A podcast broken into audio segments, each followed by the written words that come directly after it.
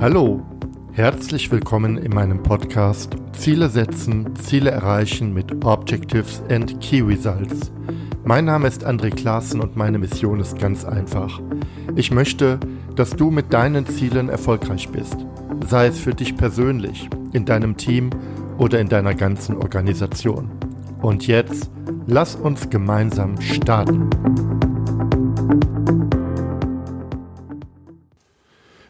Michael Schenkel betreibt als Head of Marketing unter anderem den Webauftritt für das mittelständische Berliner Unternehmen T2 Informatik. Aber die Webseite von T2 Informatik ist nicht irgendeine x-beliebige Unternehmenswebseite. Ganz im Gegenteil. T2 Informatik bietet einen großen Fundus an Wissen zu den Themen Projektmanagement, neue Arbeit und Agilität. All das geht ganz weit über die Kernthemen der Firma hinaus, nämlich IT-Dienstleistungen oder Software-Dienstleistungen. Mittlerweile ist die von Michael betreute Webseite so populär, dass du bei vielen Fachbeiträgen oder Begriffen aus der IT-Welt den Blog von T2 Informatik in den Top 3 der Suchergebnissen von Google finden wirst. Daher bin ich sehr froh, dass ich mich mit Michael über Wirkung und Erfolg im Online-Marketing unterhalten konnte und dass Michael seine ganze Schatzgrube an Wissen und Erfahrung öffnet. Die Folge ist besonders dann interessant, wenn du dich mit der Wirkung und mit Zielen im Online-Marketing beschäftigst. Ich wünsche dir ganz viel Spaß beim Zuhören. Ja, herzlich willkommen, Michael Schenkel, bei mir in meinem Podcast. Ähm, ich freue mich total auf das Gespräch mit dir. Wir kennen uns ja schon ein bisschen länger. Unser Z Thema ist heute Ziele im Online-Marketing. Bevor wir aber starten, stell dich doch kurz einmal vor. Wer bist du? Was machst du? Was treibt dich so im täglichen Doing an? Äh, hallo, erstmal André, vielen Dank für die Einladung. Äh, ich freue mich auch sehr auf den Podcast mit dir. Ähm, ich mache das Marketing für einen Berliner Softwareentwicklungsdienstleister, namentlich T2 Informatik. Bin von Hause aus Diplom-Betriebswirt, habe irgendwie Mitte der 90er Jahre äh, BWL studiert, ähm, Marketing vertieft, hab dann verschiedene Marketing-Extra-Programme durchlaufen, war mal beim Telekommunikationsunternehmen unterwegs mit 300.000 Mitarbeitern, da gab's europaweite Marketingprogramme. Hab jetzt nochmal nachgeguckt, wie die Dinger früher hießen. Witzigerweise sowas wie Internet-Marketing. Also da gab's ah, ja. online noch nicht. Äh, Knowledge Marketing würde ich jetzt vermutlich mit Content Marketing übersetzen und war da mal ein Jahr in New York und war auch dort mal an der University und war in einem Kurs eingeschrieben Marketing in New Media. Also von daher, man sieht schon, dass sich ein bisschen was getan hat, zumindest im Wording. In vielen Dingen, in der Praxis natürlich auch, klar, also neue Tools dazu genommen, äh, dazu gekommen, äh, neues Wissen dazu gekommen. Aber viele Dinge, und darauf werden wir bestimmt natürlich im Gespräch auch noch eingehen, sind gar nicht so neu, wie sie dargestellt werden. Also vieles, was im Marketing ich in den 90ern gelernt habe, war schon, ich würde nicht sagen alter Hut, aber ähm, schon sehr fundiert und viele dieser Dinge greifen halt heute tatsächlich auch. Aber wie gesagt, darauf werden wir bestimmt im Detail eingehen. Ansonsten bei T2 Informatik ähm, Du bist ja bei mir auch ein Gastautor. Ähm, machen wir zwei wesentliche Dinge. Wir betreiben einen Unternehmensblog, der sich an Menschen in Organisationen richtet und damit sehr weit breit aufgestellt ist. Und wir haben eine ziemlich umfassende Wissensbibliothek, wo wir eben Begriffe definieren, die im Kontext von Projekten, von Produktentwicklung, von Softwareentwicklung vorkommen. Damit generieren wir Reichweite und einigermaßen Bekanntheit und das wäre auch eins unserer Ziele, das wir als Organisation haben, ähm, Reichweite und Bekanntheit erhöhen. Und ich sage das jetzt mal so aus meiner Wahrnehmung, ich bin jetzt seit ja, einigen Jahren selbstständig und in der äh, Beginn meiner Selbstständigkeit habe ich festgestellt, meine Güte, dieser Blog T2 Informatik, da kommen ja regelmäßig interessante Rückmeldungen, da kann man einen Dialog machen, da sind super interessante Artikel. Und für meinen Themenbereich neue Arbeit, ähm, agiles Coaching, Organisationsentwicklung oder Digitalisierung war das tatsächlich eine, eine wahre Fundgruppe, Grube und hat eine ähm, enorme Sichtbarkeit. Und ich habe mich trotzdem eine Zeit lang gefragt, wer ist denn jetzt dieser Mensch dahinter? Bis wir uns dann zufällig, also aus meiner Sicht zufällig, dann in Berlin begegneten und wir uns dann persönlich kennengelernt haben. Also äh, was ich sagen kann ist, ähm, T2, also du hast es wirklich geschafft, ähm, mit T2 Informatik eine Sichtbarkeit, ähm, ich sag jetzt mal in dieser Experten Welt herzustellen, die ist schon schon schon sehr ordentlich. Also das, also von daher kann ich das mal aus meiner Sicht sagen, äh, Mission erfolgreich. Aber äh, ich beschäftige mich selbst noch gar nicht so lange mit Marketing. Mein Thema als äh, freiberuflicher Selbstständiger ist ähm, äh, vielleicht eine super kleine Nische, das Thema Personal Branding oder vielleicht auch Content Marketing, da können wir uns aber gleich drüber unterhalten. Was ich spannend finde, in der Einführung hast du gesagt, Mensch, eigentlich sind viele Themen, die heute so heiß gekocht werden, ähm, sind ja ähm, ein alter Hut. Das wundert mich total, weil ich jetzt als Marketing-Laie denke, die Welt dreht sich doch im Jahr 2020 völlig anders. Ich arbeite mit völlig anderen Methoden, ich arbeite mit einer viel mit ganz anderen Möglichkeiten in der Adressierung von Zielgruppen. Ich habe äh, völlig neue Formate. Ähm, vielleicht sagst du mal äh, äh, etwas dazu, wo du die Bezüge siehst, die sich oder die diese Dinge, die sich eigentlich auch heute noch äh, bewähren, die wichtig sind. Mache ich gerne. Ähm, du hast vollkommen recht. Es gibt sehr viele neue Formate, Formate. Es gibt sehr viele Möglichkeiten, auf Zielgruppen einzuwirken. Es gibt sehr viel Automatismus, den man im Internet betreiben kann. Ähm, viele dieser Dinge sind neu und viele dieser Dinge äh, ändern sich auch sehr regelmäßig. Und ähm, als ich BWL studiert habe, ich habe das im dualen Studium gemacht und da gab es das ein neues System. Es nannte sich Memo. Es war ein Vorläufer der E-Mail und mhm. es klingt jetzt so, als sei ich 1000 Jahre alt, aber es ist erst 25 Jahre her. Und ähm, wir haben dual studiert, das heißt bei mir bei Alcatel damals, eben diesem Telekommunikationsunternehmen, wir waren zusammen in einer Gruppe mit äh, Studenten von Mercedes. Und wir hatten mhm. die Hoffnung, dass wir eben unseren Kollegen bei Mercedes eine Nachricht schicken konnten, online, über eben mhm. Memo. Das ging aber nur bedingt, weil pro Mercedes Standort und ähm, Gruppe gab es genau einen Zugang. Also sowas, was wir heute unter Info-Ad vermutlich verstehen würden. Ähm, das war aber blöd, wenn ich also einem Freund oder einer Freundin eine Nachricht schicken wollte und alle konnten sie lesen.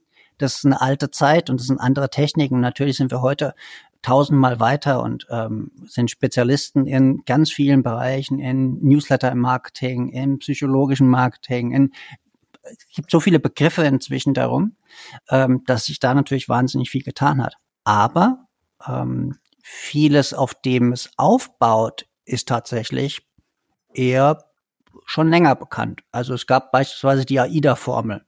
Attention, mhm. Interest, Desire und Action. Ähm, da ist, hat sich überhaupt nichts geändert. Es gibt nach wie mhm. vor Werbung. Werbung versucht meine Aufmerksamkeit zu gewinnen, um mir im Endeffekt irgendwann mal was zu verkaufen. Daran ist da überhaupt nichts Neues. Äh, es gibt Preisstrategien. Wenn mir jetzt jemand im Internet erzählt heutzutage, du musst Preise miteinander vergleichen auf deiner Webseite, du musst einen durchstreichen und den anderen davor hervorheben und vielleicht größer und fett machen. Wirklich? Also ich würde behaupten, das gab es in den 50er Jahren des letzten Jahrhunderts auch schon. Ähm, das ist alles nicht neu. Muss es auch gar nicht sein. Es ist ja für viele Menschen neu, die das zum ersten Mal hören, die eben nicht aus dieser Branche kommen. Ähm, und man muss da auch vielleicht ein bisschen unterscheiden. Der Berater, der gar nicht böse gemeint, aber einen Kurs in drei, vier, fünf Tagen oder für mir ist auch Wochen belegt, das ist halt was anderes, als wenn du ähm, schon sehr lange dich mit der Materie auseinandersetzt. Das heißt jetzt nicht, dass ich alles verstanden habe. Ich glaube tatsächlich, dass es ein ganz, ganz wesentlicher Unterschied ist, ob ich Marketing mache für Coca-Cola, für Mercedes, für Google oder für andere Glasen oder T2-Informatik. Man muss tatsächlich mhm. schauen, wo bewegt man sich, was möchte man erreichen, wie kann man das mit den Mitteln erreichen. Ich kann keine Werbekampagne schalten für 10 Millionen Euro und sagen, mal gucken, wie die funktioniert. Ich, das Geld habe ich gar nicht. Ich schalte überhaupt keine Werbung und dennoch möchte ich Aufmerksamkeit generieren. Und dieses Aufmerksamkeit generieren gab es früher schon. Die Mittel, wie gesagt, sind andere, aber mehr Geheimnis ist da, finde ich, nicht dabei. Das finde ich interessant. Also ähm, das verblüfft mich jetzt wirklich. Du sagst, du schaltest keine Werbung.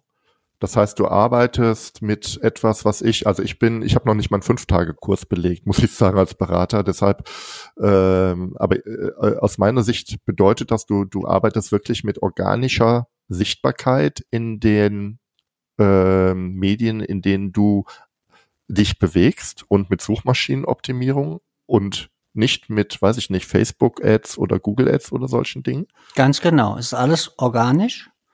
Ähm, es gibt verschiedene Kanäle. Du hast jetzt schon angesprochen. Äh, Facebook, ähm, Twitter, darüber kennen wir zwar uns ja auch sehr gut inzwischen. Ähm, ja. Xing ist vielleicht ein bisschen naja, nicht mehr so auf, auf, seiner, auf seinem Höhepunkt. LinkedIn ist sicherlich ein, ein Netzwerk, das es sehr stark zu beachten gibt. Und da gibt es natürlich 25 weitere, mit denen ich mich auch alle nicht auskenne. Ähm, aber tatsächlich ist es so, ein Trick in Anführungszeichen ist, es ist der Blog. Und wenn mhm. du viele Follower hast, weil Menschen dich kennen und deine Meinung schätzen und du bei mir schreibst und du das in deinem Netzwerk bekannt machst, profitiere ich davon deine Bekannte natürlich auch und die Menschen, die sich für dieses spezielle Thema interessieren. Und wenn wir dann hergehen und sagen, wir stellen uns ein bisschen breiter auf und du berichtest über dein Thema und der nächste berichtet über Requirements Engineering und der dritte berichtet über Leadership, dann hast du eben eine, ein natürliches Umfeld von, von Wissen, eben tatsächlich durch Experten. Mhm. Und ähm, ähnlich wie du über OKR sprichst und dich damit auseinandersetzt und dich im Verwaltungskontext bewegst, dann bist du eigentlich die, der Fachmann dazu. Dazu kann ich gar nichts oder nur sehr wenig sagen oder eben nur sehr laienhaftes. Und mhm. tatsächlich, ich, aus meiner Sicht funktioniert das wirklich großartig. Also dieses Kompliment, das du mir gemacht hast im Sinne von Sichtbarkeit, das darf ich allen Gastautoren zurückgeben, weil ohne die wäre es gar nicht möglich. Wenn ich mich hinsetzen würde und würde jede Woche ein oder zwei Blogbeiträge schreiben, wen zum Teufel sollte das interessieren? Wenn ich jede Woche erzählen würde, wie gut wir Software entwickeln, dann wird mir irgendwann denken, okay, ihr entwickelt gut Software, habe ich verstanden. Ihr seid ein Softwareentwicklungsdienstleister. Glückwunsch. Wen sollte das hm. interessieren? Das kann nicht funktionieren. Im Umkehrschluss, also für uns ist es eben wichtig, tatsächlich ein bisschen über den Tellerrand hinaus zu gucken. Und da sind wir wieder auch bei den, bei den äh, anderen Firmen. Äh, Mercedes hat vor einiger Zeit seinen Blog eingestellt, ähm, aber der war ziemlich bekannt weil sie auch nicht jedes Mal berichtet haben, okay, wie jetzt die Einspritzdüse bei irgendeinem Modell funktioniert. Weil wer sollte mhm. das denn wieder lesen? Also mhm. von daher diese Aufmerksamkeit generieren, sich mit der Zielgruppe auseinanderzusetzen, ähm, guten Inhalt zu produzieren, sich selbst zu fragen, was ist denn guter Inhalt? Was würde ich denn tatsächlich gerne lesen wollen? Äh, das ist nach wie vor so aus meiner Sicht zumindest, wie es, wie es früher war. Vielleicht heute ein bisschen bewusster, aber ähm, mehr steckt da eigentlich auch gar nicht hinten dran. Ja, ähm, aus meiner Sicht steckt da schon eine ganze Menge hinter. Aber äh, das ist jetzt mal so die Fernanalyse von meiner Seite als Nicht-Marketing-Profi. Zum ersten ist es ja so, ähm, du musst wissen oder dich dafür entscheiden, was dein Hauptkanal ist. Ja, also schaltest du Radiowerbung, machst du Plakate publizierst du auf deiner Webseite regelmäßig Inhalte oder machst du einen Instagram-Account? Also mhm. mal stumpf gesagt, man muss ja schon, äh, und das hat auch was mit meinem Thema zu tun, muss ja in irgendeiner Form die Kraft, die ist ja auch gerade bei dir nicht unendlich, fokussieren und bündeln. Und was ich heraushöre ist, dass du schon vor einiger Zeit gesagt hast, meine Hauptspeerspitze zur Generierung von Aufmerksamkeit ist mein Blog. Und alle anderen Medien, also die wir ja gerade genannt haben, Twitter, Facebook, Xing oder was auch immer, dienen eigentlich nur dazu, diese Inhalte, die im Blog stehen, auf diesen Kanälen auch nochmal sichtbar zu machen. Genau. Ist das so ähm, richtig? Das ist ja? so richtig. Ähm, es ist auch, und das kann man ja beobachten, wenn du jetzt dir Twitter anguckst, da gibt es ja verschiedene Strategien, wie man Aufmerksamkeit generieren kann. Ähm, bei mir geht es tatsächlich darum, um Reichweite für den Blog dann zu erzeugen. Ähm, heute modern würde man von Content Seeding sprechen, also das Pflanzen quasi, das Ausstreuen von Content. Ich nenne das mhm. althergebracht noch Promotion. Ähm, mhm. Also ich bewerbe es äh, ganz normal, zwar nicht monetär, aber wer sagt denn, dass Werbung monetär erfolgen muss? Ähm, um Reichweite eben tatsächlich zu erzeugen. Aber, und das darf man, glaube ich, also es ist schon ein bisschen was hinten dran, aber aus einer anderen Perspektive. Ich mache diesen Job bei T2 Informatik jetzt seit zwei, zweieinhalb Jahren. Oh, also und noch hatten, gar nicht so lange, wie es nee, wirkt. Für T2 mhm. Informatik äh, noch nicht so lange. Den Job selbst äh, mache ich schon seit vielen, vielen Jahren. Aber mhm. als ich angefangen habe, ich habe nochmal nachgeguckt, äh, im Oktober 2017, ähm, 7. Oktober hatte ich genau einen Besucher auf unserer Webseite. Einen. Das war auch nicht sonderlich verwunderlich, weil die Webseite war quasi eine Visitenkarte. Also mhm. hatte ein paar Unterseiten, aber sehr statisch, keine Inhalte. Ähm, unser Geschäftsführer hat sich im Wesentlichen vorgestellt und natürlich ein bisschen unsere Dienstleistung. Einen. Ja, ja. So, ähm, da kann man jetzt nicht, wenn man ehrlich ist, von Reichweite sprechen. Reich, Reichweite aufzubauen ist ein sehr mittelfristiges Thema. Ähm, ja. 2018 waren wir bei äh, 82.000 Sitzungen und wir können gerne auf die Unterschiede zwischen Sitzungen und Besuchern eingehen. Also du bekommst bei mir zweimal auf die Webseite, du bist aber eine Person, ein Besucher, zwei Besuche sozusagen und dann mhm. zwei, zwei mhm. Sitzungen. Ähm, also hatten wir 82.000. Im 2019 waren es 338.000. Und dieses Jahr möchte ich gerne auf eine halbe Million. Irgendwann mal möchte ich eine Million erreichen. Ähm, und wenn man eine Million hat, es geht immer weiter. Und das ist mhm. natürlich cool für, für ein, ein kleineres Unternehmen. Ja. Ich habe aber letzte Woche mit jemandem gesprochen, der hat früher bei HRS, der Hotelplattform, gearbeitet. Ja. Und die ja. kriegen, die kriegen 12 Millionen äh, Suchanfragen im Monat. Also alles ist sehr ja, relativ. Moment. Ähm, da muss ich jetzt doch einhaken. Äh, tut mir leid, dass ich so ins Wort falle. Ich, ich falle ja vom Hocker um gerade. HRS ist natürlich als Dienstleister für alle Menschen, die jetzt in irgendeiner Form reisen wollen äh, und ne, auch eine Online-Plattform ist, äh, ähm, hat der natürlich klar mehr Reich, würde ich sagen, Reichweite als ein mittelständisches Software-Dienstleistungshaus in Berlin. Also ähm, und Unwidersprochen. Trotzdem, und trotzdem sind ja die Zahlen gar nicht astronomisch weit äh, auseinander. Ja, also wenn du sagst, äh, äh, ähm, eine halbe Million Webseitenzugriffe, Zugr äh, Sitzungen war das jetzt, oder? Genau, äh, Sitzung. Eine halbe Million Sitzungen in einem Jahr für ein mittelständisches Softwarehaus ist aus meiner Sicht eine gigantische äh, Reichweite, finde ich, für so ein Unternehmen, ja. Ähm, also ich, ich will schon, schon ordentlich. Danke, ich möchte auch gar nicht widersprechen. Ich bin auch begeistert davon. Worauf ich hinaus will, ist, es sind halt unterschiedliche Ebenen. Ich hm. versuche es mal andersrum zu machen. Ein Grund, warum Blogs ist ein, ein Thema, ne? Also du, du schreibst bei uns einen Blogbeitrag und äh, der ist inhaltlich fundiert, weil ich dich angesprochen habe auf ein konkretes Thema. Du bist mir für dieses Thema aufgefallen. Du hast offensichtlich mehr Wissen in dem Thema als ich, also schreib doch bitte darüber. Ähm, mhm. Und unterstützt meine Leser, unsere Leser auf der Seite mit deinem Wissen. Damit gewinnen mhm. die Leser, du gewinnst in Reichweite, ich gewinne an Reputation, alle, mhm. alle, alle gewinnen. Das ist, ähm, das ist vollkommen in Ordnung, das ist, ähm, das ist super.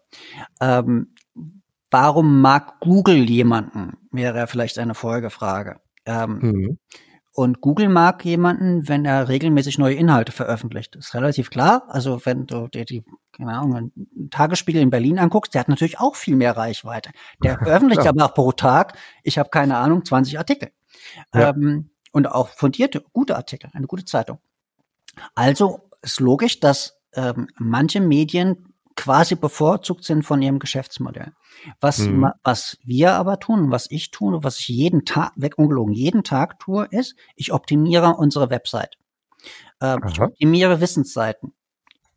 Jemand sagt was Neues zu einem Thema. Es gibt eine neue Studie, es gibt neue Zusammenhänge, es gibt irgendwie, du sagst du, äh, OKRs tauchen, tauchen auf.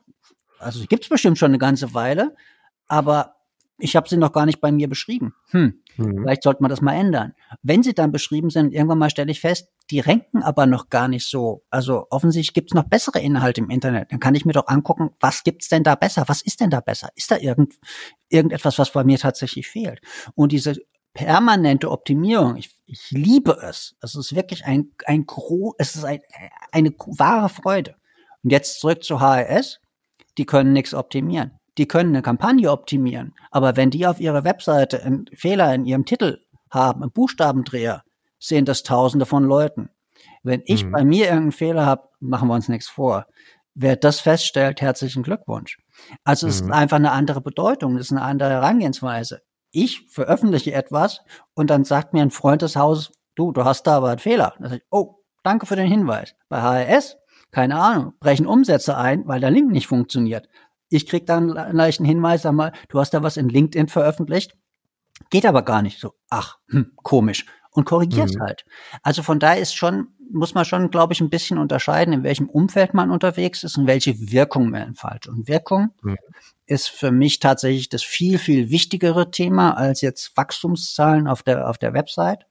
Ähm, es gibt immer diese, diese, diese Aussage, wen brauche ich denn tatsächlich? Also Bekanntheit zu erhöhen ist ja schön, aber warum? Also ja toll, dass man Reputation vielleicht dann irgendwann mal aufbaut. Aber wir wollen als Organisation wachsen. Wir wollen neue Mitarbeiter finden. Wir wollen neue Kunden finden. Mhm. Wir wollen ähm, mehr Umsatz generieren. Also ganz klassische BWL-Ziele, wenn man so möchte. Wir wollen uns breit aufstellen, damit wir bei Krisen gut gewappnet sind. Da hat man als IT-Firma vielleicht sowieso schon natürliche Vorteile, weil wir Software entwickeln können, egal wo wir sind.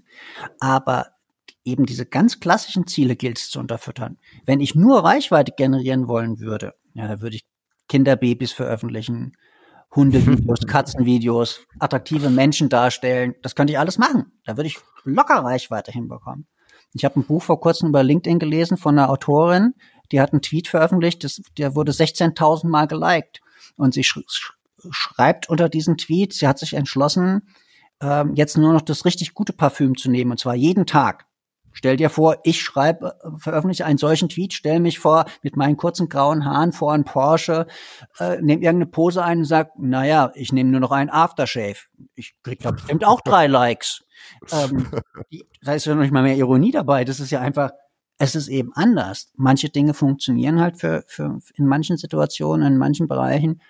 Ich glaube deswegen, man muss es ähm, runterbrechen für sich und sagen, okay, was möchte ich denn und wie kann ich es erreichen? Und bei uns ist es ein äh, Unternehmensblog, die Kombination mit den Wissensseiten und natürlich auch die explizite Darstellung, was wir denn als Dienstleistung äh, bieten. Würde ich das jedem anderen vergleichbaren Unternehmen empfehlen? Da wäre ich schon zurückhaltend, muss ich sagen.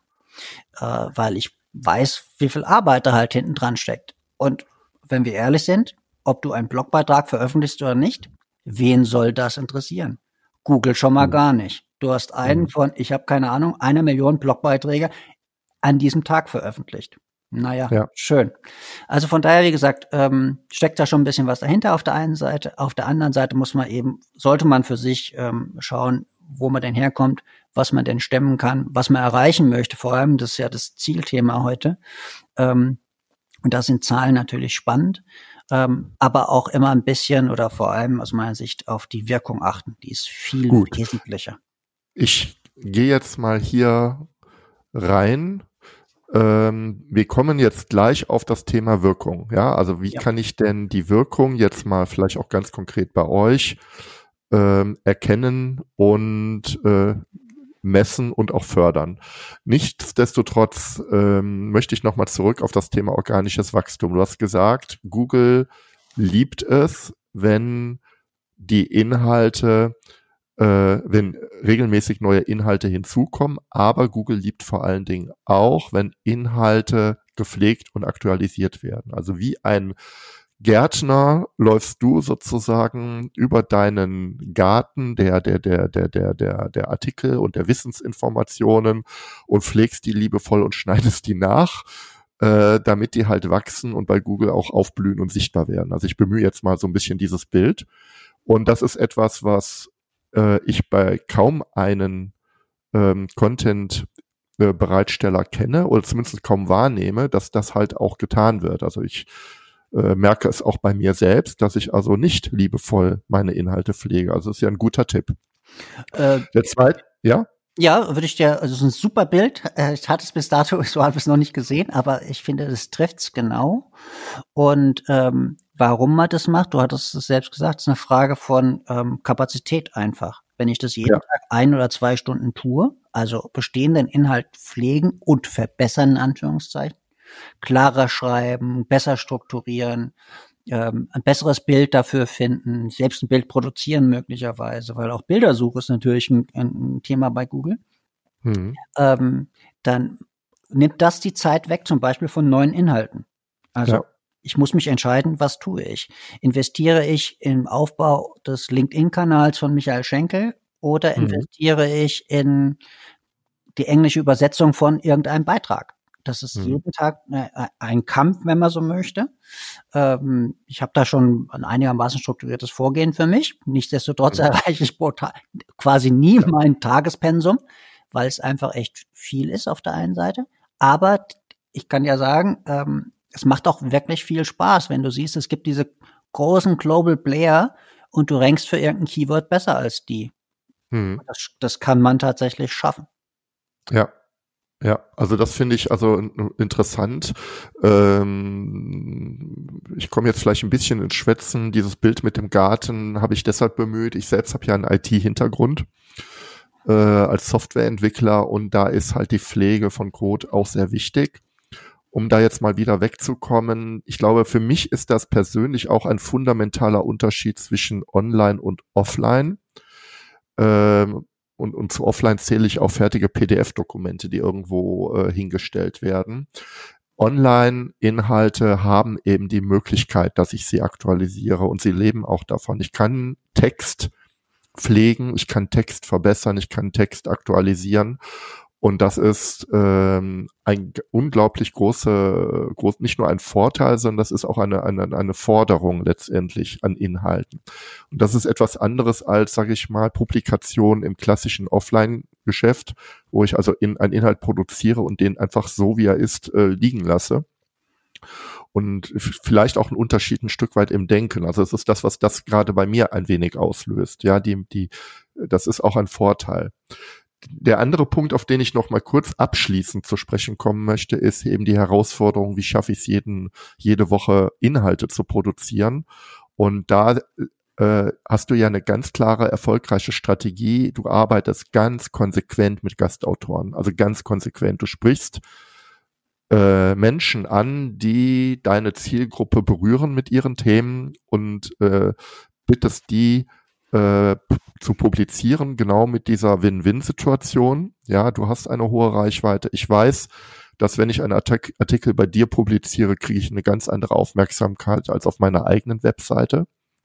Aber das muss ja irgendwie mal angefangen haben. Also na, am Anfang hattest du halt einen Zugriff. Und trotzdem bist du auf Gastautoren zugegangen. Ähm, ich hatte ja gesagt, dass ich das früher schon mal äh, oder den Job selbst schon ein bisschen länger mache.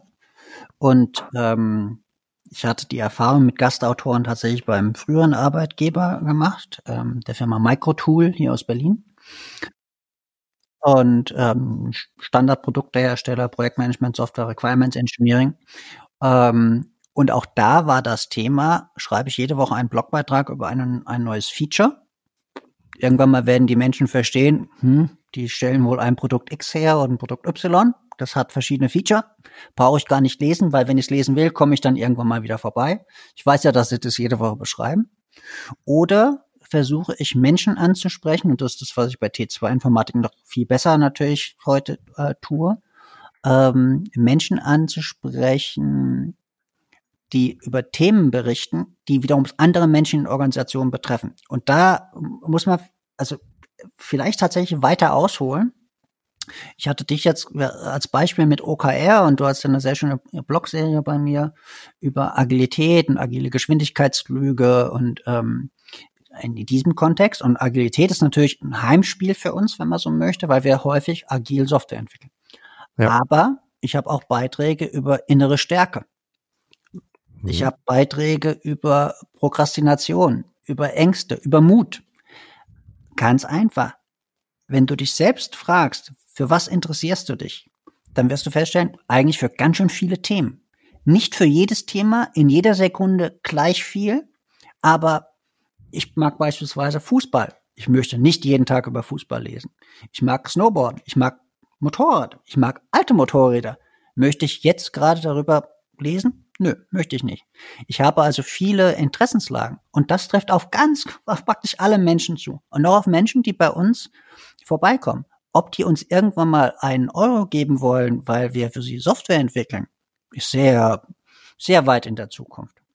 Mhm. Häufig sogar vermutlich gar nicht im Bereich des Möglichen.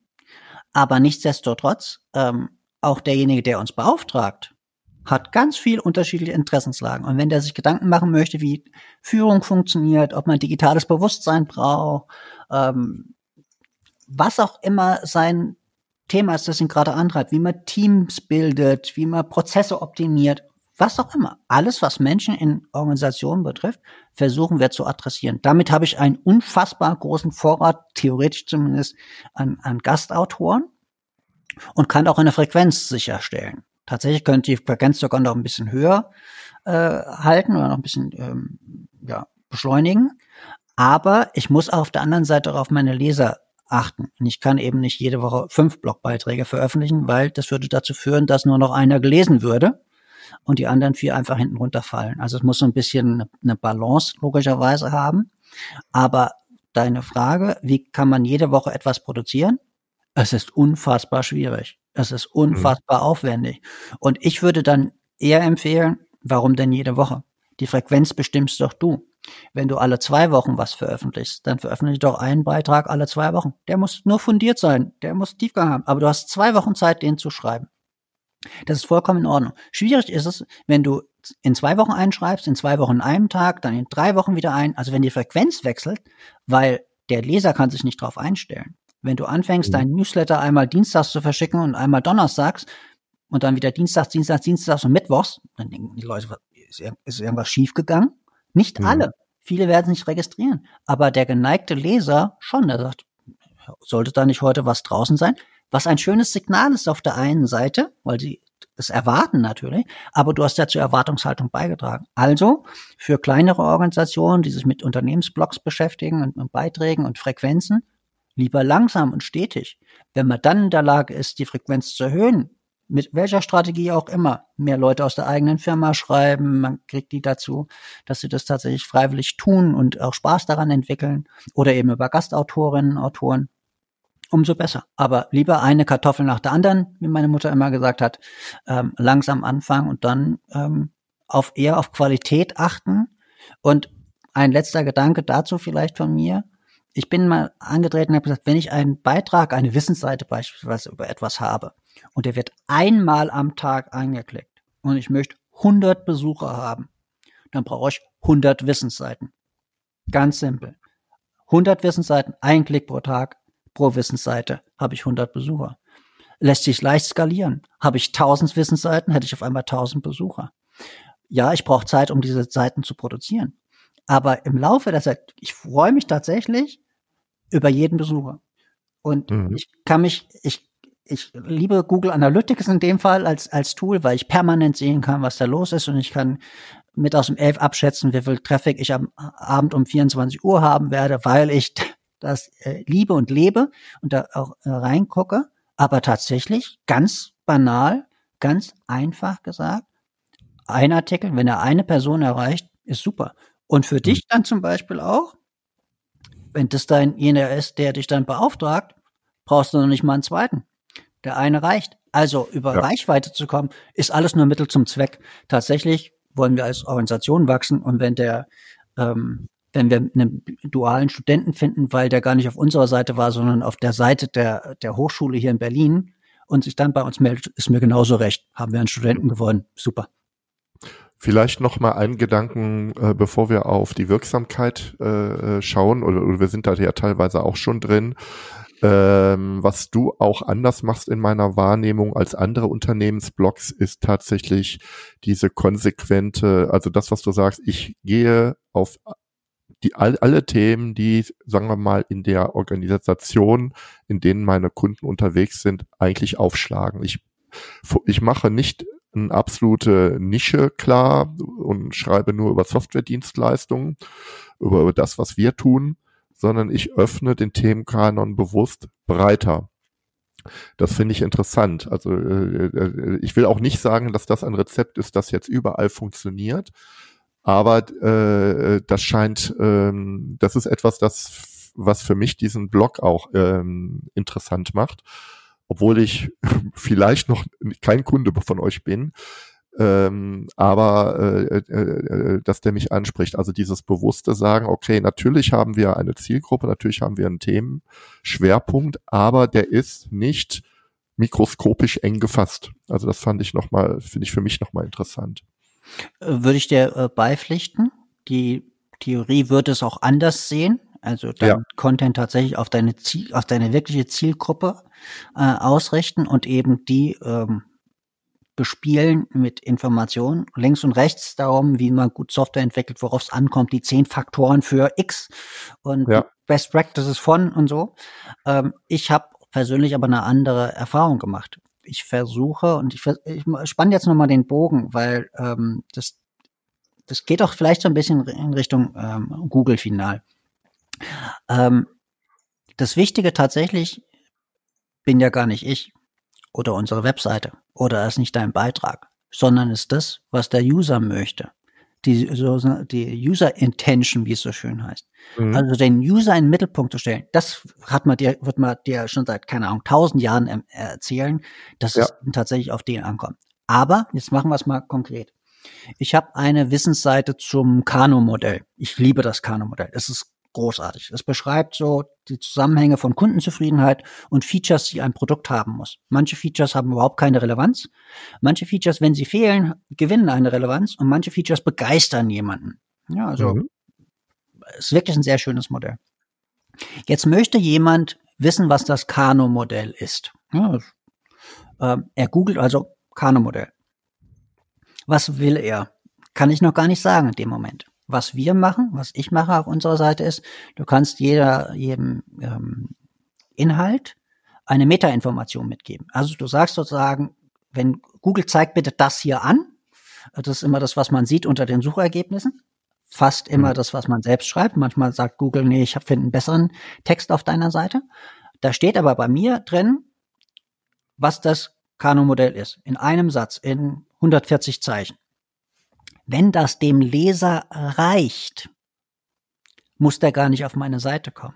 Der soll gar nicht auf meine Seite kommen. Das ist das, was Google selbst die ganze Zeit propagiert. Ähm, vor ein, zwei, drei Wochen äh, gab es mal eine Meldung, dass ein Drittel der Suchanfragen bei Google gar nicht zu einem Klick mehr führt. Ein Drittel. Das musst du dir vorstellen. Extrem, extrem. 30 Prozent, ja. 33 Prozent der Leute, die irgendwie ähm, etwas suchen, klicken dann nicht mehr auf einen Link. Google stellt die Informationen schon da. Unfassbar. Äh, mhm. ähm, Bundeskanzler und du hast Frau Merkel da und die, alle ihre Vita, wie alt sie ist, in welcher Partei sie ist, wie lange sie schon äh, Bundeskanzlerin ist. Du brauchst nicht mehr auf irgendeine Seite gehen. Das ist natürlich für einen Webseitenbetreiber hm, geht so toll, aber so funktioniert's nun mal. Viele Menschen konsumieren in ganz kurzen Happen. Stell den User in den Mittelpunkt. Er liest also meinen Satz über das Kano-Modell. Schön. Wenn er jetzt mehr wissen möchte, nee, dann klickt er idealerweise den Link. Und dann landet er auf unserer Seite. Dann taucht als erstes dieser Satz auf, der ihn dazu bewogen hat, bei mir zu klicken. Das ist, könnte man sagen, ein Gimmick. Ich finde, das ist eine perfekte Orientierung. Er war irgendwo und jetzt ist er woanders und sagt, ach stimmt, den hatte ich ja gerade gelesen. Ich kenne das aus Firmen und das klingt total albern, aber genau andersrum. Die schalten Werbung Google AdWords mit, für irgendwelche Keywords und dann klickt man auf diesen Link und kommt auf der Seite und dann steht dieses Keyword nicht ein einziges Mal. Ich denke mir, tut mir leid, das ist doch falsch. Und es war schon vor 20 Jahren falsch. Gab es kein Google AdWords. Aber stimmt, es war schon damals falsch. Wenn du versuchst, eine Conversion zu erzeugen, dann musst du doch hinten auch quasi dafür sorgen, dass sie funktionieren kann. Also, jemand klickt auf diesen Link, landet auf der Seite und bekommt diesen einen Satz. Reicht ihm das jetzt? Weiß ich nicht. Vielleicht reicht es ihm. Dann springt er wieder weg. Dann sagt man, uh, schlechte Verweildauer, hm, schlechte Seite. Aber möglicherweise ist genau sein Bedürfnis befriedigt. Er hat gelesen, was er lesen wollte. Er hat ein Bild gesehen und war in fünf Sekunden wieder weg. Perfekt. Habe ich alles getan, was ich tun konnte. Reicht ihm das nicht, liest er weiter welche Faktoren gibt's denn? Wo sind denn die Unterschiede? Welche Beispiele gibt's denn? Was sind Vorteile? Wie kann ich die Faktoren vielleicht in Erfahrung bringen? Und so weiter und so fort. Er liest weiter, weil er ein anderes Bedürfnis hat. Er will mehr im Detail wissen. In dem mhm. Sinne ist Verweildauer auch vollkommen in Ordnung und gut und erstrebenswert. Ganz klar. Ich habe ihn auf der Seite und ich gebe ihm Informationen und vielleicht habe ich noch einen Blogartikel dazu vom Experten, der was darüber geschrieben hat oder verwandte Themen links herum, rechts rum. Das ist alles richtig. Aber es geht um den User. Vielleicht habe ich dem User schon was Gutes getan, indem er gar nicht auf meine Seite gekommen ist. Und wenn er dann da ist und ist gegangen, auch gut. Und wenn er da ist und liest mehr oder er meldet sich im Newsletter an, vollkommen in Ordnung. Aber der User ist das Entscheidende, seine, seine Intention. Das ist äh, tatsächlich, Michael, sehr konträr zu dem, was ich gedacht habe.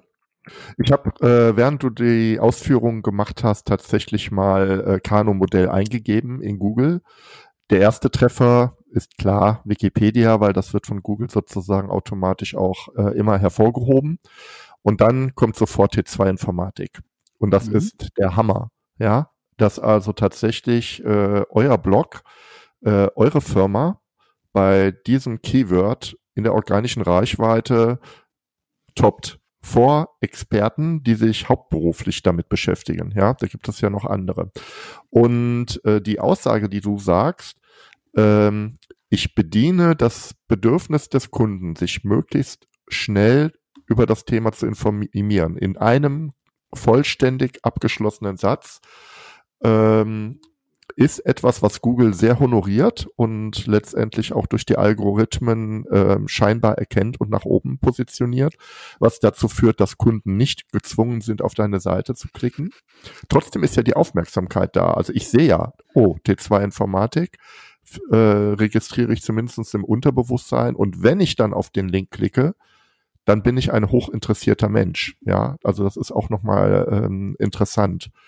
Und es ist wirklich konträr zu meinem Glauben bislang.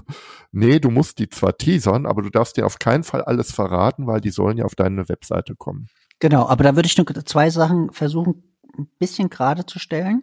Diese mhm. Meta-Informationen sind kein äh, Ranking-Faktor. Kein.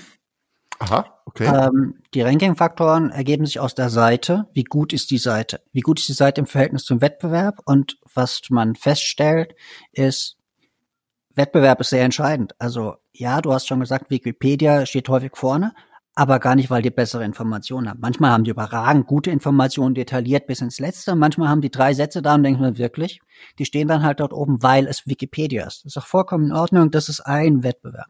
Aber es gibt natürlich auch viele andere Seiten, die sich mit Themen beschäftigen. Also wenn du nach Scrum googelst, stehen wir nicht an eins oder zwei, da stehen wir was ich, an Position 14. Die, die Informationen, die wir dort haben, sind großartig. Aber es gibt auch wahnsinnig viele andere Informationen zu Scrum von Seiten, die es schon seit vielen, vielen Jahren haben, die es auch verdienen, dort oben zu stehen. Das heißt, mhm. es ist ein, ein, ein langsames Klettern. Es kommt also auf den Inhalt und die Struktur des Inhaltes an. Und gerade du hattest das vorher mal sehr schön gesagt im, im Sinne von Online und Offline und den Medien, die man nutzt. Es stimmt, es macht einen Unterschied. Google muss deine Seite verstehen. Der Mensch muss aber auch deine Information verstehen. Also ich würde immer sagen, man schreibt für den Mensch. Google ja. muss die Struktur verstehen. Wenn du ein Buch kaufst, dann hat das Ding einen Titel.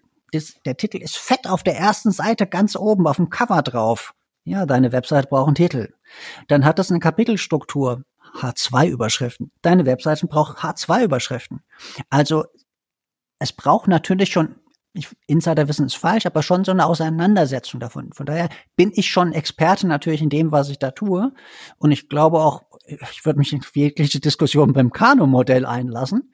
Ähm, da habe ich kein Thema. Bei Scrum, obwohl ich schon sehr lange lebe, bin ich sicherlich nicht der größte Experte auf, auf diesem Planeten. Nichtsdestotrotz kann man ja lernen, wie man Webseiten gestaltet, schreibt, mhm. aufbaut etc. Und das honoriert wiederum Google. Aber ähm, von daher kurz gefasst, diese Metainformation ist ein Vorschlag, was Google anzeigen sollte, wenn eben das entsprechende Keyword gezeigt wird. Macht Google aber nach äh, Lust und Laune. Da gibt es keine, ähm, aus, aus meiner Sicht keinen kein Trick sozusagen. Und in der Psychologie würde man häufig es auch genau andersrum machen. Menschen würden sagen, du musst es, wie du selbst sagtest, anteasern. Also schreiben, was ist das Kano-Modell? Wie funktioniert es? Wo sind die Vorteile? Jetzt erfahren. So, hm. irgendwie sowas in der Richtung. Und das gibt's vermutlich auch. Und dann kannst du dich fragen, okay, vielleicht merkst du dir diesen Webseitenanbieter und stellst fest, oder war super. Beim nächsten Mal gehst du wieder drauf. Vielleicht auch unbewusst. Oder du denkst dir, das war ja totaler Mist. Der hat mich nur geködert. Ich musste irgendein Abo abschließen. Ich musste irgendwie meine E-Mail-Adresse hinterlegen und mit Zwangsabo, nur damit ich die Fragen beantwortet bekomme, die er mir anteasert. Da komme ich mhm. nie wieder vorbei. Und da denke ich, stell doch den User in den Mittelpunkt. Ist ja schön, wenn er dir irgendwas, wenn er ein Dokument runterlädt und dir die E-Mail-Adresse gibt. Mit der darfst du sowieso nichts machen. Du darfst nichts mit ihr machen. Das ist sehr eindeutig. Du darfst nur was machen, wenn er dir die Einwilligung gibt.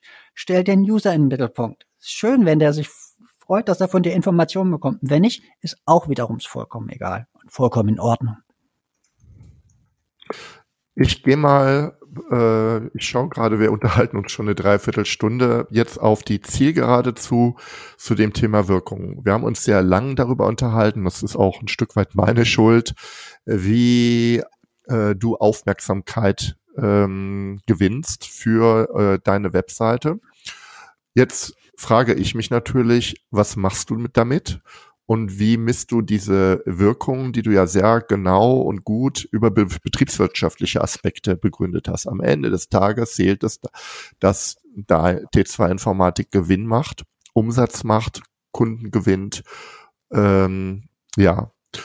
Und wie passiert denn das? Wie komme ich vom Kano-Modell, wie werde ich vom Kano-Modellleser zum Kunden?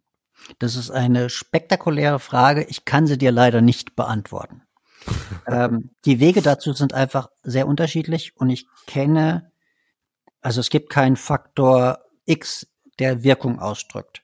Ich kann mhm. Wirkung wahrnehmen natürlich. Jeder Mensch kann ja. Wirkung wahrnehmen. Ich kann ähm, mir kleine Hilfen basteln oder nutzen. Ich versuche es vielleicht mal einfacher zu machen. Ja. Ähm, vielleicht auch mal ein bisschen provokant. Du bist ja, ne, du bist ja auch in deinen Job gekommen, weil sich die Firma von deiner Tätigkeit eine Auswirkung erwartet auf ihr Business. Und gestartet bist du mit einem Zugriff pro Tag auf eine Webseite, die eher eine Art äh, elektronische Visitenkarte war. Jetzt hast du zwei Jahre gearbeitet und äh, woran stellst du den Erfolg deiner Arbeit letztendlich fest äh, für dein für dein Unternehmen? Ähm, auch das ist eine gute Frage. Wir sind inzwischen doppelt so groß. Das mhm. ist schön. Das ist ein Teil. Ich würde das nicht nur auf meine Fahnenstange schreiben, weil da kommen vor allem die Menschen im Hintergrund, mit denen man dann zusammenarbeiten möchte. Wir haben schöne neue Kunden gewonnen tatsächlich. Also wir sind ähm, auch bei sehr vielen großen Kunden, auch schon lange, auch schon vor mir da. Also das, ich, ich finde es wirklich schön, dass ähm, es eben nicht nur eine Marketingseite ist, die vielleicht ganz gut gemacht ist, sondern dass das menschlich im Hintergrund einfach stimmt. Also ich kann noch hundertmal behaupten, wie gut wir Software entwickeln, wenn wir dann im ersten Gespräch hinten umfallen, weil wir gar keine Ahnung haben. Java, Java, was ist das denn? .NET, habe ich schon mal gehört. Was soll das sein? Das wäre ein bisschen mhm. schwierig, wenn ich auf der Webseite schreibe, oh, wir sind super Entwickler in .NET oder wir können das mit, kennen uns mit Webtechnologien aus und äh, an die Frameworks kennen wir doch nicht. Wieso Frameworks? Ähm, das wäre schwierig. Also diese, das ist tatsächlich dieses Zusammenspiel. Um deine Frage zu beantworten. Ich finde Erfolgsmessungen im Online-Marketing schwierig. Ähm, und ich kann dir gerne ein paar Beispiele nennen. Wenn ich von einer halben Million Sitzungen spreche, ich kann sie nicht zählen. Es gibt keine Zahl, kein System der Welt, das mir diese Zahl liefert. Ich habe Google Analytics und das ist ein sehr schönes Tool. Aber wenn du in deinem Browser eingestellt hast, dass du nicht getrackt werden möchtest, landest du gar nicht bei mir in dieser Zahl. Ähm, und jetzt denkt man ja, wer macht denn sowas?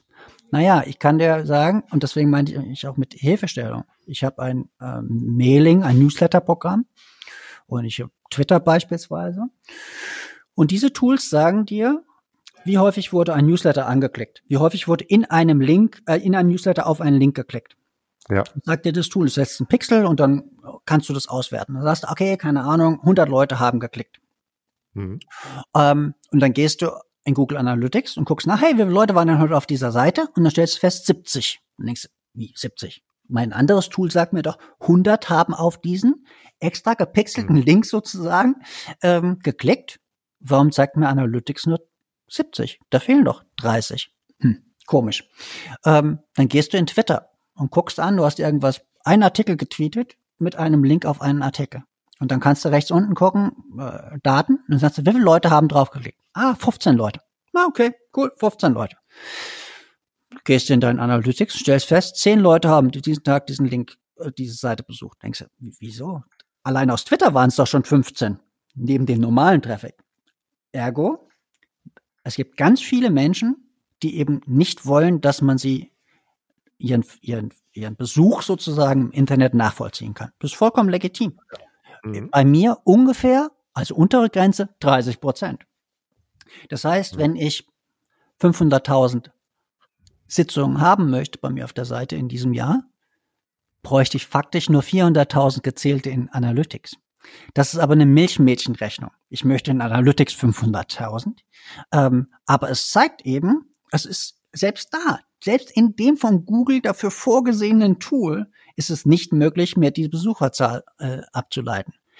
Und wenn ich das weiß, dann weiß ich doch, dann muss ich, kann ich auch ein bisschen lockerer quasi damit umgehen. Ich muss mich gar nicht malträtieren, wenn es jetzt nur 499.000 sind ich weiß die reale Zahl ja gar nicht. Und das führt mich wieder zu dem User zurück und zu dem guten Content. Schreib doch guten Content. Wenn du guten Content hast und du achtest ein bisschen auf die Technik und auf die Frequenz und auf das, aufs Seeden, aufs Promo, auf die Promotion und die Pflege von dem, dein schönes Gärtnerbeispiel, dann ist das das, was du tun kannst. Und über die Zeit passiert etwas. Eben mit Hilfe der Gastautoren beispielsweise. Und dann entfaltest du auch Wirkung, Bekanntheit in gewisser Art und Weise. Aber ich hatte dir das schon mal gesagt, wir haben letztes Jahr einen Kunden gewonnen, der hat aus irgendeinem Grund unseren Namen gefunden, dann hat er uns gegoogelt. Und auf der rechten Seite bei Firmen kann man über Google My Business ähm, ein paar Informationen anreichern. Also Google Maps, wo ist die Firma, man kann irgendwelche ja, Nachrichten äh, kommunizieren. Und mhm. Menschen können die Firma beurteilen. Und da hatten sieben Leute uns fünf Sterne gegeben. Fünf Sterne das Maximum. Die sieben Leute waren, ich glaube, sechs davon waren aus unserer eigenen Firma.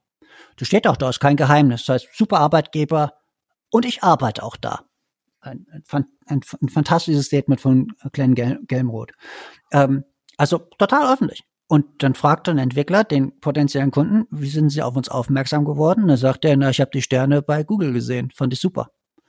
Ja. Menschen sind sehr, sehr unterschiedlich. Das sind ganz häufig ganz kleine Dinge. Ähm, ja, genauso funktionieren wir doch auch. Ich kann tausend Seiten Studien über irgendwas lesen, ich komme rein, denke, oh, das ist aber hübsch, das kaufe ich. Ähm, denke mir, oh, ein rotes Sofa, ich will das rote Sofa haben, weil rot ist ja meine Lieblingsfarbe. Ja, dann, ne? Also es sind ganz viele emotionale, psychologische Kleinigkeiten. Und mhm. ich kann nicht alle nachhalten, ich kann nicht alle pflegen, ich kann mir natürlich tausendmal Gedanken machen, welcher wie der Button aussehen soll, welche Farbe. Oder ich lasse es einfach. Ich kann es gar nicht nachhalten. Ich habe so viele Buttons auf unserer Seite. Hossa, ich konzentriere mich lieber auf den Inhalt. Und da ist es ganz spannend, ähm, eben mit Experten zusammenzuarbeiten, mit Experten wie mit dir. Ich hatte die, die Woche ein, ein, ein sehr nettes Gespräch mit einer Personalberaterin und die mir die Augen geöffnet hat über unsere Stellenanzeigen. Seitdem überarbeite ich die. Ich fand die mhm. vorher schon gut. Aber jetzt werden sie einfach viel besser, weil sie mir so viel kleine Wahrheiten gesagt haben. Ich dachte, stimmt eigentlich. Also, was möchte ich denn als Externer wissen? Beispielsweise, wie schnell kriege ich denn eine Antwort? Ja, mhm. warum schreibe ich denn nicht hin, wie schnell er eine Antwort kriegt? Das ist doch ganz simpel. Und wie arbeiten die bei T2 eigentlich? Ja, dann sag's ihnen doch, weil das kann er ja nicht wissen. Ich kann ihm natürlich sagen, wir brauchen 28 Fähigkeiten von dir und du musst 17 Studiengänge abgeschlossen haben und 23 Jahre jung sein. Das kann ich alles mhm. machen. Damit habe ich eine Stellenanzeige, wie alle anderen Stellenanzeigen haben und ich wundere mich, dass es einen Fachkräftemangel gibt. Hm. Oder aber, wenn wir diese Anforderung hätten, haben wir natürlich in der Form nicht, aber wir haben natürlich dennoch hohe Anforderungen, dennoch zu sagen, okay, aber bei uns arbeiten wir wie folgt. Zum Beispiel ja. im Homeoffice, zum Beispiel in unserem Büro, zum Beispiel beim Kunden oder im Mix, je nachdem. Das ist doch eine Information, die nützt der anderen Seite. Denk an den User, denk an den potenziellen Mitarbeiter quasi. Hm. Und dieses immer das wieder ist auch zu interessant. Äh, äh, also hier auch konsequent vom äh, zukünftigen, ja, möglich potenziellen Arbeitnehmer auszudenken, was interessiert ihn. Äh, ich, ich finde, es gibt immer noch erschreckend viele Stellenangebote, die genau umgekehrt sind, also wo sozusagen die Firma eher fordert, ja, äh, kannst du erstens, zweitens, drittens, viertens und dann kommt noch mal ein Satz, dich erwartet hier ähm, finde ich auch hier sehr, sehr spannend. Ja? Also auch äh, klar zu sagen, okay, eigentlich bewerben wir uns hier um gute Leute Und wir müssen, und, und wir müssen eigentlich da die Barriere der Zusammenarbeit möglichst tief legen. Und die, das kriegen wir hin, indem wir einfach transparent und offen ma machen und auch klar äh, die naheliegenden Fragen beantworten. Spannend, ja. Ja, äh, finde ich auch. Allerdings, und das ist wiederum das, das Interessante, idealerweise eingebettet in den eigenen Kontext. Also ähm, es gibt so einen Trend, mehr oder weniger Trend, dass man sich so mit quasi als One-Click-Bewerbung, äh, LinkedIn hat das, äh, Indeed, irgendwelche Plattformen, die Jobs promoten, die sie heimlich von Webseiten kopieren, ähm, unterstützen. Ich möchte doch aber den Entwickler kennenlernen. Und es geht mir jetzt gar nicht darum, dass ein Entwickler beispielsweise großartige Prosa-Texte schreibt. Und wer bewirbt sich schon gerne? Das ist doch auch alles total klar. Ich, ich, wer hat seinen Lebenslauf aktuell heutzutage? Was für ein Aufwand. Und dann muss ich mir noch überlegen, warum ich bei dieser Firma arbeiten möchte. Und dann denke ich mir, ja, in gewisser Art und Weise, dieses musst du dir tatsächlich überlegen. Also was spricht dich denn an und warum spricht es dich an? Also setz dich doch ein bisschen damit auseinander. Prosa ja. ist egal. Du wirst für Softwareentwicklungskompetenzen eingestellt, nicht für, ähm, du musst kein Literat sein. Aber wenn dir dann jemand eine, einen Lebenslauf schickt und die letzten vier Monate steht da nichts drin, was soll ich hm. denn damit anfangen? Es tut mir leid. Der hat, der hat sozusagen uns total missachtet. Der kann gar keine Chance haben, weil er auch, und selbst wenn es der Gott der Entwicklung wäre, er muss halt auch eine, ein, ein bisschen soziales Verhalten an den Tag legen und sagen, sehr geehrte Damen und Herren, in den letzten vier Monaten habe ich mich um meine Großmutter gekümmert. Ja. Jetzt suche ich eine neue Beschäftigung. Dann würde ich sagen, danke für die Information, das kann ich einordnen, du bist sozial, du achtest auf die Familie, das passt schon mal sehr gut zu uns. Super. Was denn noch? Und dann hast du ein Level. Also es geht nicht nur darum zu sagen, ich mache diese Hürde möglichst niedrig. Ja, die ist einfach. Ruf mich an und wir stellen dich ein. Nee, das, das ist nicht das Ziel, sondern wir wollen ja beidseitig feststellen, wie wir zusammenkommen, ob das denn passen könnte, ob es für beide Seiten lohnen könnte. Deswegen muss die andere Seite natürlich, der Bewerber, auch ein paar Informationen über sich äh, kommunizieren und wir natürlich auch über uns. Und da reicht's halt, und das hatte ich vorher schon mal gesagt, aber da reicht's halt eben nicht, nur zu sagen, wir sind die super coolen und äh, unsere Entwicklerinnen sind super flott und ähm, wir sind so jung und was auch immer nee, man muss dann schon ein bisschen das auch menschlich unterfüttern und sagen, okay, das ist das, was wir wollen und das ist das, was möchtest du denn? Und was kannst du dir das denn vorstellen? Was erwartest du denn? Und wenn es da einen Mix gibt, dann können wir zusammenkommen. Und da muss ich sagen, weil Wirkung ist ja ein spannendes Thema. Äh, wir sind jetzt seit, glaube ich, das achte Jahr am Markt und wir hatten in dieser Zeit genau einen Mitarbeiter, der uns mal verlassen hat. Der wurde abgeworben von einem ja. viel größeren Dienstleister. Das passiert. Einen. So, ich finde, mehr, mehr Positives kann ich gar nicht über eine Firma sagen. Ich habe es noch nicht mal irgendwo hingeschrieben. Aber wenn man halt ins Gespräch kommt und das mal kommuniziert, das vermittelt doch ein gutes Gefühl. Und dann hast du schon einen Eindruck, oh, das sind eben nicht Hire und Fire, oh, das ist eben nicht, die werden ja. nicht verschlissen, sondern es macht denen offensichtlich auch irgendwie Spaß, so viel Spaß zumindest, dass sie da lange bleiben. Cool, ja. genau so ist es. Ich habe eben mal auf Google T2 Informatik auch mir angeschaut und tatsächlich, ne, also ihr habt äh, sehr, sehr viele Fünf-Sterne-Bewertungen aus Sicht des Businesses und ihr habt äh, bei dieser Arbeitnehmerbewertungsplattform Kununu auch äh, mit 4,7 Sternen, also wirklich einen extrem guten Wert. Und das ist äh, ähm, schon, ja, das ist schon klasse. Äh, auch ein Punkt, der mich immer wieder erstaunt ist, wie viel Unternehmen es auf der Welt gibt, die diesen Google-Metriken keine Aufmerksamkeit widmen, ja, und auch keine Liebe und ähm, sich dann wundern, dass Geschäft äh, nicht zustande kommt. Also ja. es ist spannend. Es, ja. es ist ein spannendes Thema und ähm, ich fand es interessant, vor vielen Jahren schon hat Adobe unfassbar gute Online-Produkte und Online-Kanäle bespielt und Social Media genutzt als Verkaufskanäle und nicht zur Bespaßung von Sachen, auch lustig gemacht, aber ähm, haben einfach die, die Chancen in Dingen erkannt.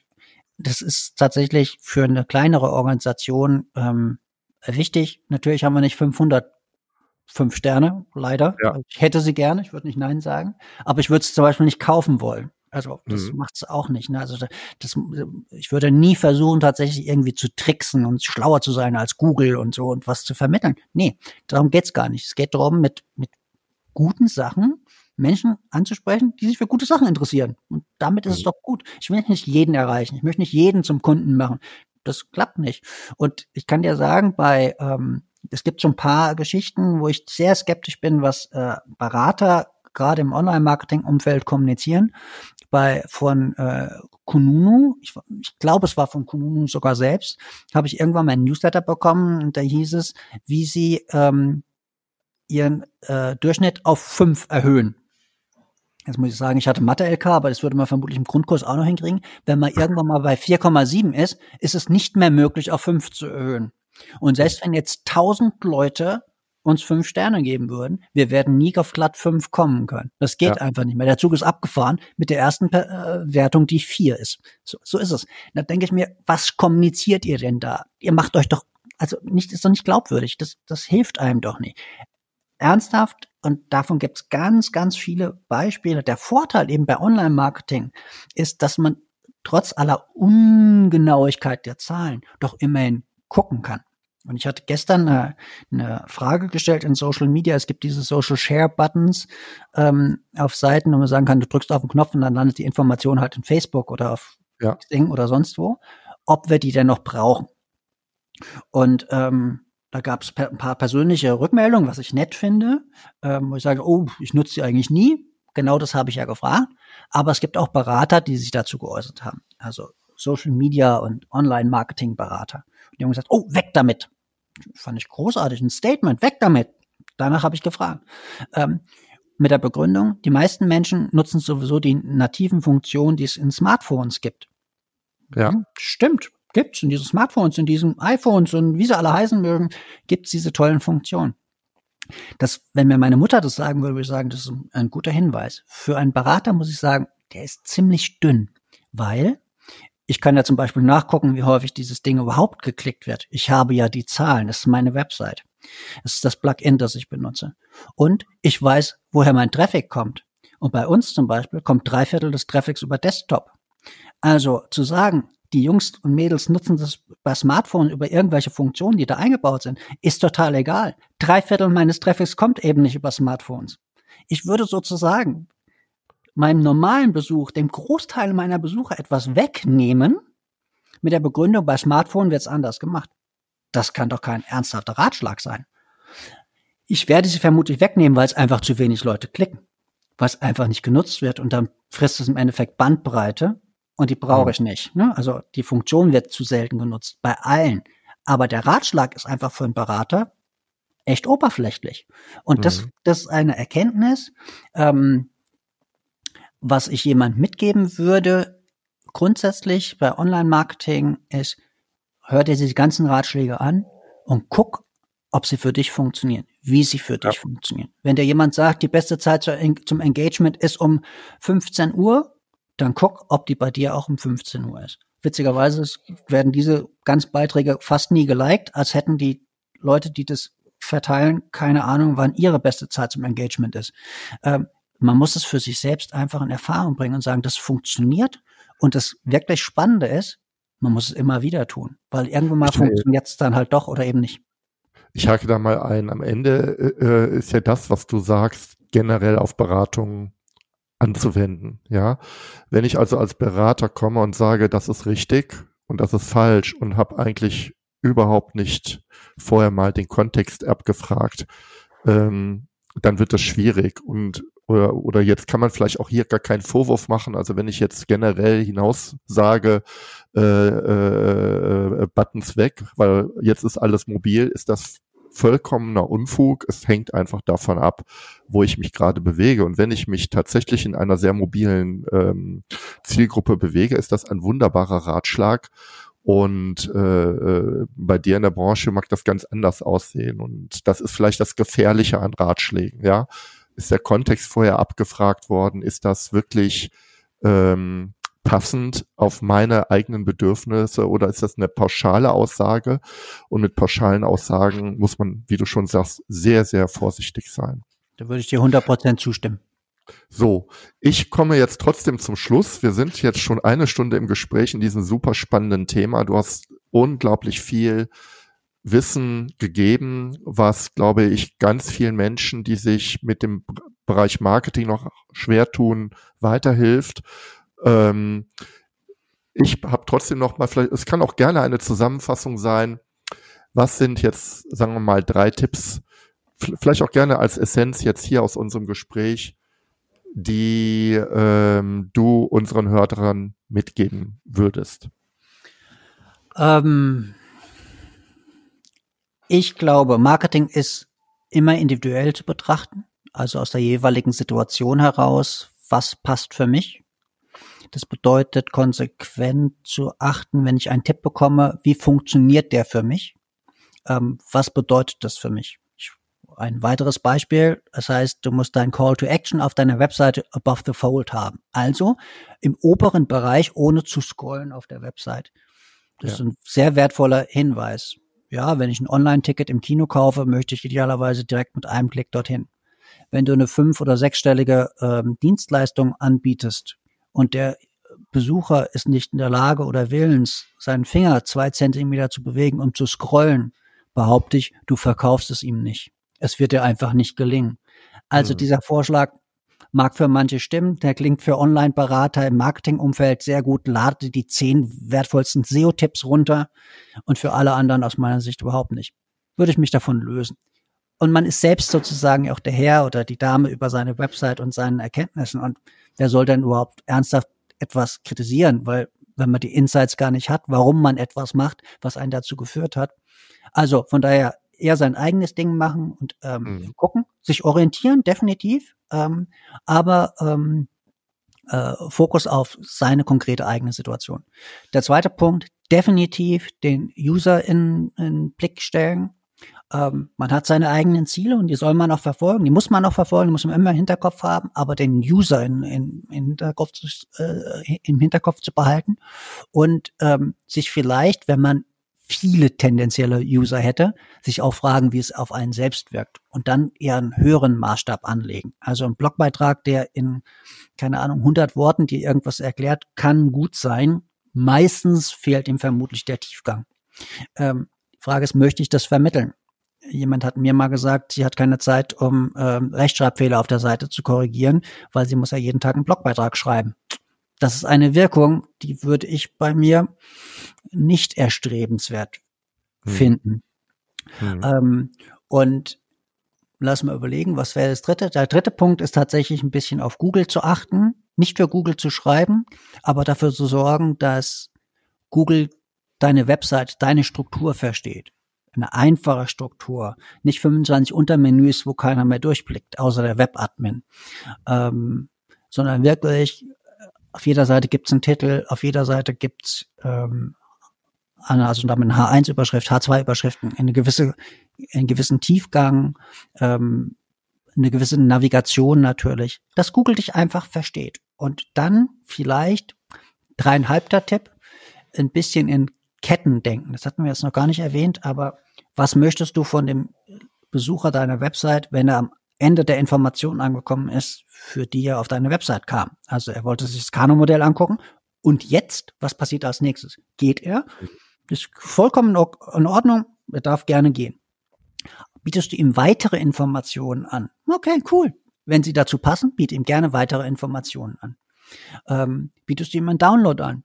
Super, biete ihm einen Download an. Hast du eine Möglichkeit, ihn in einen Sales Funnel zu führen, eine gewisse Conversion zu erzielen, ihn ein bisschen an dich zu binden, dann liest er das vielleicht. Oder er hat es auch nur runtergeladen, da liegt's, machen wir uns nichts vor, liegt's auf dem Desktop, wie mal, keine Ahnung, 28 weitere PDF-Dokumente auf dem Desktop liegen hat und sie nicht liest. Okay, dann ist das, was eben ist. Vielleicht liest er es dann in drei Wochen. Schön. Vielleicht möchte er sich zum Newsletter eintragen. Sprich, eben in diesen Ketten zu denken, zu sagen, okay, was wäre denn ideal, wenn was passieren würde? Möchte ich, dass er mit uns kommuniziert? Und ähm, es gibt ein, vielleicht letztes Beispiel, das ist ein bisschen kontrovers. Ähm, ich habe, wir haben bei uns auf der Seite beispielsweise die Möglichkeit, mit uns in Kontakt zu treten. Und ähm, schon lange sagt die Theorie, möglichst wenig äh, Formularfelder zu haben, weil viele Abfragen einfach einen abschrecken. Okay. Das ist vermutlich auch so. Ähm, ich konnte das noch nie wirklich feststellen, außer in gewisser Art und Weise, wenn ich denke so, hm, was für Informationen willst du? Ich wollte doch eigentlich dir nur einen kleinen Ping senden und ich muss da irgendwie das Geburtsdatum meiner Mutter eingeben. Finde ich ein bisschen falsch, mache ich nicht. Also in der Kürze liegt die Würze. Aber Struktur. Und was wir gemacht haben, was ich gemacht habe, ist, ich habe diese Struktur aufgelöst. Ich brauche gar keine Struktur. Weil wenn sich jemand bei mir meldet und sagt, er hätte gerne einen Rückruf und da ist ein freies Textfeld und er schreibt seine Telefonnummer nicht rein, wird es mir schwerfallen, ihn zurückzurufen.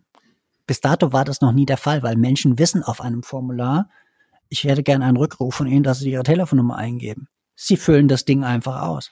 Ich brauche keine Struktur, weil ich die Daten sowieso nicht strukturell verarbeite und auch nicht verarbeiten darf, abgesehen davon. Ich brauche nur das Interesse von der anderen Seite, der sagt, ruf mich doch bitte an oder beantworte mir die Frage per E-Mail. Um das möglichst einfach zu machen. Und das ist, finde ich, total spannend, weil alle Berater werden dir empfehlen, möglichst schlanke Formulare zu haben. Das ist überhaupt kein Geheimnis. Und du kannst es maximal schlank machen, indem du nur ein einziges Feld machst und einen Senden-Button und das Ding landet bei dir. Und dann meldest du dich einfach auf der anderen Seite. Das ist so großartig, das ist so einfach. Eben in unserem Kontext, das muss man immer dazu sagen, wir kriegen nicht tausend Anfragen am Tag, wir müssen nicht vorselektieren, wir haben ja. nicht hunderte von Bewerbungen pro Tag, wo das alles ist. Es ist immer der Kontext, der, der dazu kommt. Aber in deinem Kontext Mach das einfach. Ich brauche da auch kein, bei uns jetzt irgendwelche Abfragen, so nach dem Motto, tipp da irgendeinen Code ein, damit das, dass du kein Roboter bist und sowas. Nee, das Problem haben wir nicht. Werden wir dieses Problem irgendwann mal haben? Vielleicht. Und dann werde ich dann darauf reagieren. Momentan ist es ein großartiges Ding. Stell den User tatsächlich in den Mittelpunkt. Und wenn du denkst, du hast es gut gemacht, guck in drei Wochen nochmal drauf und du wirst feststellen, oh, das geht ja noch viel cooler, das geht ja noch viel einfacher, das geht ja noch besser. Und ähm, ich glaube, das entfaltet maximale Wirkung. Michael, ganz herzlichen Dank für das Gespräch. Äh, danke auch nochmal für dieses wunderbare, sehr äh, konkrete Beispiel, wie maximale Vereinfachung aussieht. Ähm, tatsächlich, das ist es das erste Kontaktformular, was ich gesehen habe, seit einiger Zeit, das nur aus einem Feld besteht. Und es ist äh, konsequent zu Ende gedacht. Ein schönes Beispiel für benutzerorient, für nutzerzentriertes Denken. Danke für das Gespräch und ähm, ich freue mich, wenn wir uns äh, ja bald mal wiedersehen. Bis dahin, Michael. Tschüss. Tschüss, vielen Dank auch dir und ich freue mich, wenn ich bald wieder was von dir bei mir lesen darf. Dankeschön. Bis dann. Ciao. Danke, dass du mir zugehört hast. Und wenn du jetzt Interesse an weiteren Impulsen zum Zielsystem Objectives in Key Results hast, dann gehe jetzt direkt auf meine Webseite andreklassen.de. Registriere dich dort für meine OKR-Impulse. Als kleines Dankeschön erhältst du meine Checkliste für Objectives in Key Results zum Ausdrucken. Über eine Bewertung dieses Podcasts auf iTunes würde ich mich besonders freuen. Damit hilfst du nicht nur mir, sondern allen anderen Hörern auch, die Inhalte dieses Podcasts noch viel besser zu machen. Und jetzt wünsche ich dir ganz viel Erfolg bei der Umsetzung deiner Ziele.